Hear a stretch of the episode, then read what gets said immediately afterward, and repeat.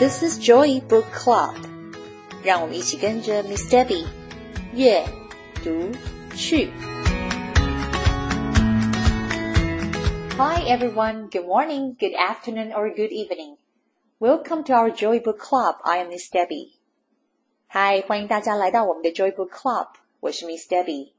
在 Joy Book Club 里面，每一集我都会分享一本我读到的好书。What we will be reading today is actually one of my favorite books. It's called Ida Always, written by Caron Levis and illustrated by Charles Santoso. The book is based on two real polar bears, Gus and Ida, live in Central Park Zoo in New York City. Gus and Ida are best friends and they do everything together. Until one day when Ida got very, very sick and she didn't come out her cave at all. 今天我们要一起读的是一本 Miss Debby 非常喜欢的书，叫做《Ida Always》。作家是 Caron Levis，插画家则是 Charles Santoso。这本书是以两只在纽约市动物园的北极熊 Ida 跟 Gus 为起点所发想出来的故事。Ida 跟 Gus 是好朋友。每天朝夕相处，直到有一天，生病的艾达越来越虚弱，再也没有办法爬出洞穴。难过、伤心又有点生气的 Gus 要怎么面对艾达的死亡？让我们一起来欣赏这个让 Miss Debbie 又哭又笑的故事。Are you all ready to read about Gus and Ida's beautiful journey with me? Let's get started.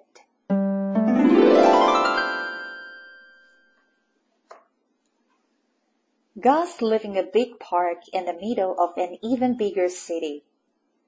Buildings grew around him and shifted the shape of the sky. Zookeepers poke in and out, visitors came and went.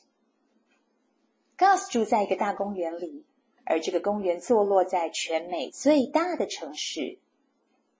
建筑物一栋一栋的盖起来，渐渐的改变了城市周围的模样。 动物园里的管理员进进出出，参观的人也来来去去。But every morning, when keys click and shoes collect, Gus crawled out of his cage and spent his day with Ida. Ida was right there, always. When Gus tossed the ball, Ida was there to catch it. And when Gus splashed water, Ida was there to splash him right back. They chase and race until school bells rang. 每天早晨，当动物管理员的开门钥匙声以及走路的脚步声接近的时候，Gus 总是从洞穴里爬出来，然后和他的好朋友 Ida 度过一整天。Ida 他总是在那里等待着 Gus。当 Gus 丢球的时候，艾达总在另外一边接球。当 Gus 在水池里面泼水的时候，艾达也开心的泼回去。两只北极熊跑着，追逐着彼此，一直到附近学校的钟声响了。Then the two friends flop onto their favorite rock while the city paused around them. I wish we could see it, Gus sighed. You don't have to see it to feel it, said Ida. Listen. They heard bars groan, trucks rumble, police whistle, taxis honk. Pigeons coo, people say, hey, wait, yo, hello, and children laugh. That's the city's heartbeat, said Ida. It's right here with us, always. 当大城市的繁忙稍稍停顿下来的时候，他们就会靠在最喜欢的那块石头上面休息聊天。Gus 叹气地说：“我真希望能够亲眼看看这座城市。”艾达说：“就算看不到，你依然可以感受到这个城市的样貌。用听的试试看，用听的，真的耶。”他们闭上了眼睛。你猜猜看，他们听到了什么？公车的引擎声，卡车的隆隆声，警察哔哔哔哨子的声音，计程车按喇叭的声音，鸽子咕咕的叫，人们说着“嘿，哟，等一下，hello”，以及小朋友的笑声。艾达说：“你听见了吗？这就是整个城市的心跳声，它就在我们的身边。” When the sky grew dark, Gus and Ida waved good night and crawled off to their caves. With the subways humming underground, they added their snores to the sounds of their city. Every day was always the same. Until one morning, when kiss click and shoes clacked, Gus crawled out. 当夜晚来临，Gus 和 Ida 互道晚安，回到他们自己的洞穴。而城市里的地铁依然在地底下运转着。Ida 跟 Gus 睡着后的打呼声，配上了地铁轰轰的声音，替这个城市又增添了一点不同于白天的面貌。直到有一天早上，当动物管理员开门的钥匙声以及走路的脚步声接近的时候，Gus 爬出洞穴。一切都不一样了。Ida wasn't there. Gus lumbered to Ida's cave. He heard her breathing, coughing, snoring, sleeping. He sat in their sunny spot and waited. The coffee carts ground their beans, and the squirrels squabbled over crumbs. Visitors shuffled in, keepers bustled about. Ida had never slept so late. Snow monkeys and taxicabs screeched. Ice cream trucks jingled. Still, Ida didn't come. Gus 没有看见艾达。Gus 走到艾达的洞穴前面，他听见了艾达的呼吸声、咳嗽声、打呼声。艾达还在睡觉。Gus 坐在他们一如往常那个面光的位置，静静的等待着。咖啡推车开始煮咖啡了。公园里的松鼠稀稀疏疏的抢着地上的饼干屑。参观的民众开始入园了。动物管理员进进出出。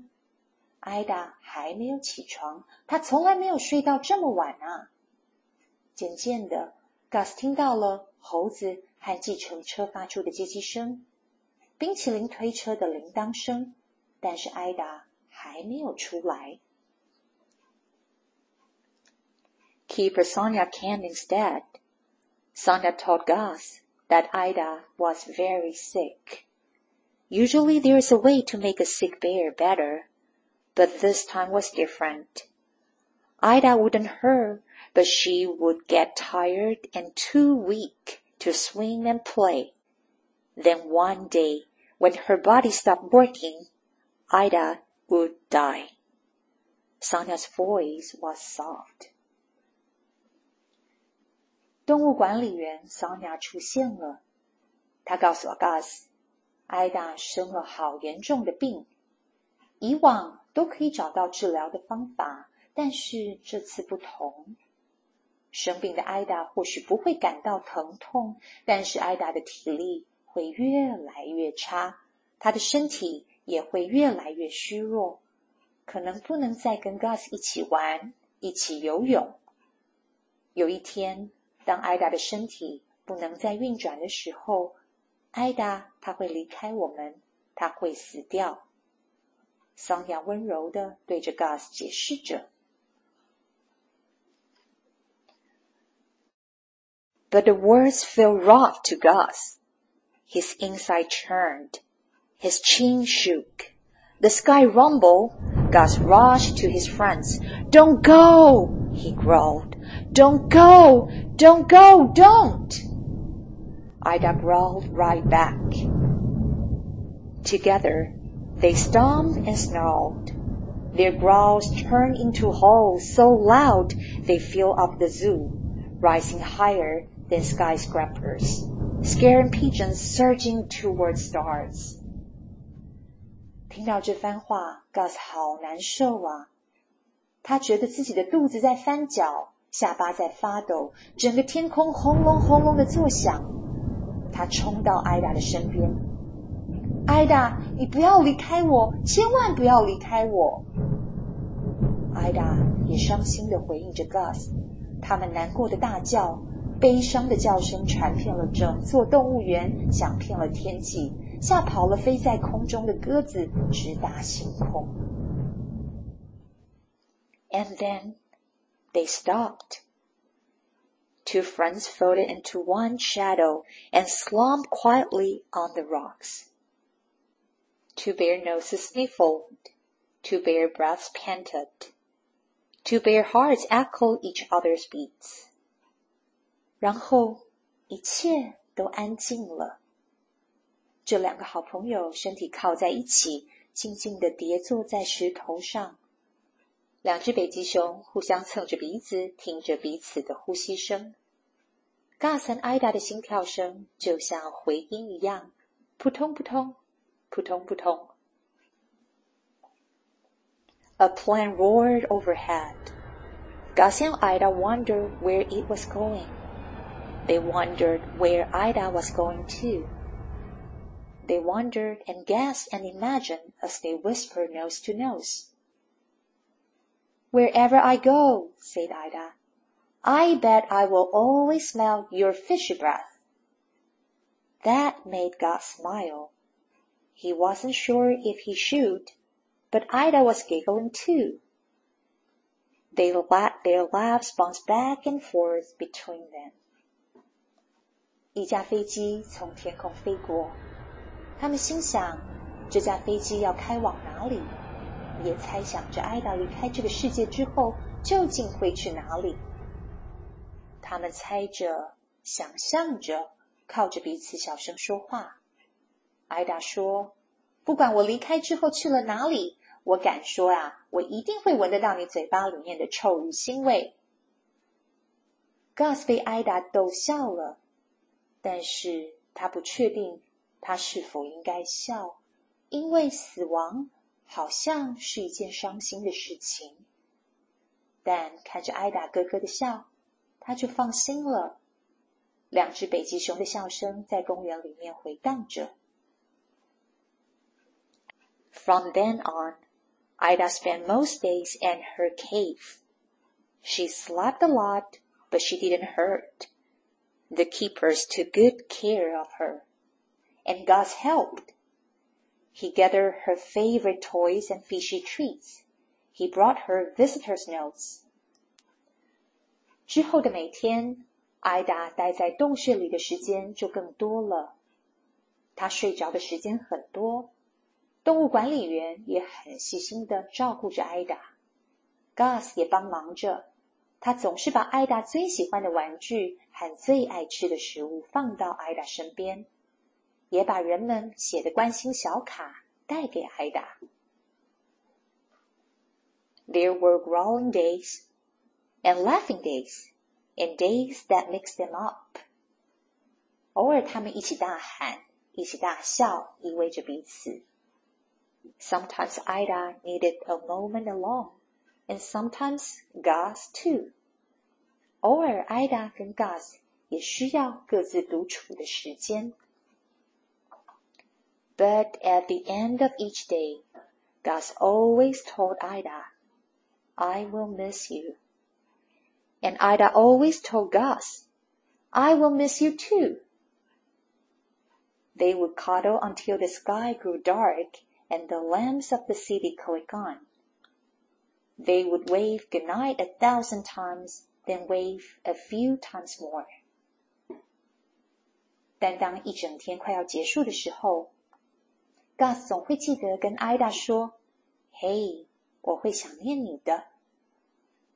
”Ida 也会告诉 Gus：“ 我也会想你的。”他们靠着彼此，直到天黑，直到路灯亮起，他们才依依不舍地互道晚安，然后又再拜拜了好多次，才回到洞穴。Then one sunny day, while Gus smoothed her fur, Ida curled into quiet. Her eyes fluttered shut, and they didn't open any more. Gus pressed one last pat into Ida's palm. The papers shared the news. The city cried. For days, the zoo was filled with goodbyes. 直到有一个大晴天 ，Gus 轻抚着艾达，而艾达只是静静的将他的身体卷曲着，而闭上的眼睛就再也没有张开过了。那是 Gus 最后一次握着艾达的手心。报纸上面刊登了艾达过世的消息，整个城市都充满了悲伤的气氛，好多人到动物园。来跟艾达说再见。Now, when kids clicked and shoes clapped, Gus crawled out of his cave, knowing Ida won't be there. He dives and swims along, and he eats his lunch with Sonia. They roll Ida's favorite yellow ball. 现在当动物管理员的开门钥匙声以及走路脚步声接近，Gus 爬出洞穴，知道他再也看不到艾达。 他独自游着泳，只剩下动物管理员 Sonia 陪他吃午餐。他们一起滚着那颗艾达最喜欢的黄皮球。Some days Gus forgets. He looks for Ida on the rock in her cave behind a waterfall. When he remembers she isn't there, he rests in the shadows. But even in the shadows, the sounds of the city reach him. He hears buses growl, trucks rumble, police whistle, taxis honk, pigeons coo, people say, hey, wait, yo, hello, and children laugh. 有时候，Gus 也会忘记艾达已经离开了。他会到他们最常靠着的那块石头，或者是艾达的洞穴里面， 或者是瀑布的后方寻找艾达。当他想起啊，艾达已经不在了，他就独自的在阴影处休息。即便是在阴影之下，Gus 还是可以听到这座城市的声音。那是。公车的引擎声，是卡车的隆隆声，警察哔哔哔哨子的声音，计程车按喇叭的声音，鸽子咕咕叫，人们说着“嘿哟，等一下，hello”，以及小朋友的笑声。Gus smiles.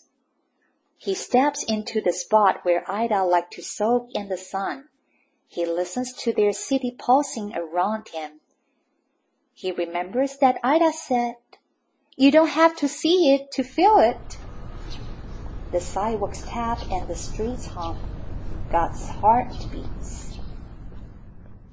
Gus 微笑了，他爬到那个他跟艾达最喜欢、那个被阳光晒着最温暖的位置，仔细听着这个城市的各种声音。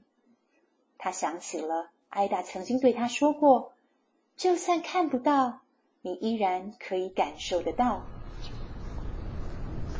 人行道上面哒哒哒的走路声，街头上面 hum hum hum 的嘈杂声，还有 Gus 他自己的心跳声。And Ida is right there, always. Gus 知道。艾达他一直都在。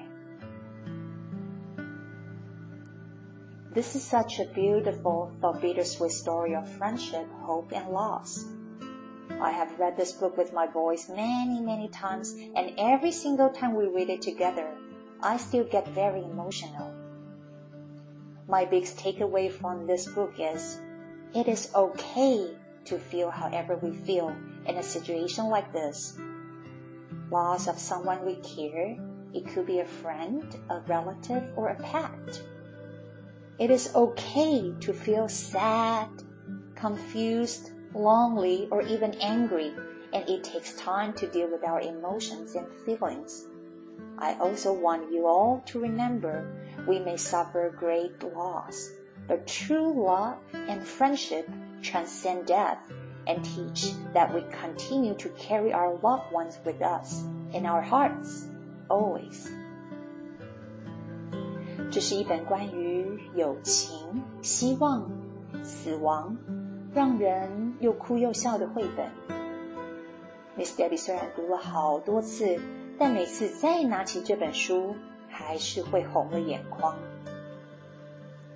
在生命的旅途当中，我们一定都会经历面对死亡、面对离开、面对要说再见，而这个对象可能是我们的亲人、朋友，甚至是陪伴我们好久的宠物，像是我们的狗狗或是我们的猫咪。我们会难过，觉得困惑、寂寞、伤心，甚至有时候会有生气的感觉，就像是书里面的 Gus 一样。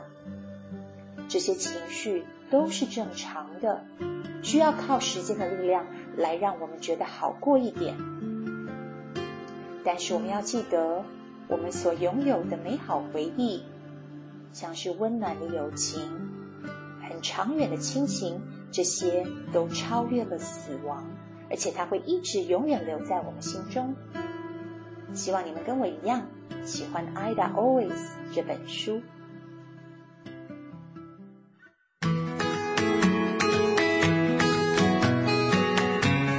Thanks for listening. If you enjoyed this episode and you would like to help support the Joy Book Club, please share it with others or post about it on your social media. you can always reach out me on Facebook at Miss Debby's Joy Book Club or email me at joybookclub2022 at gmail.com。谢谢你们今天和 Miss Debby 一起读书，别忘了订阅 Joy Book Club 的频道。如果有任何的问题，欢迎你们 email 给我，或者是到 Facebook 上面搜寻并加入 Miss Debby's Joy Book Club，就可以找到我了。I will see you next time. Bye.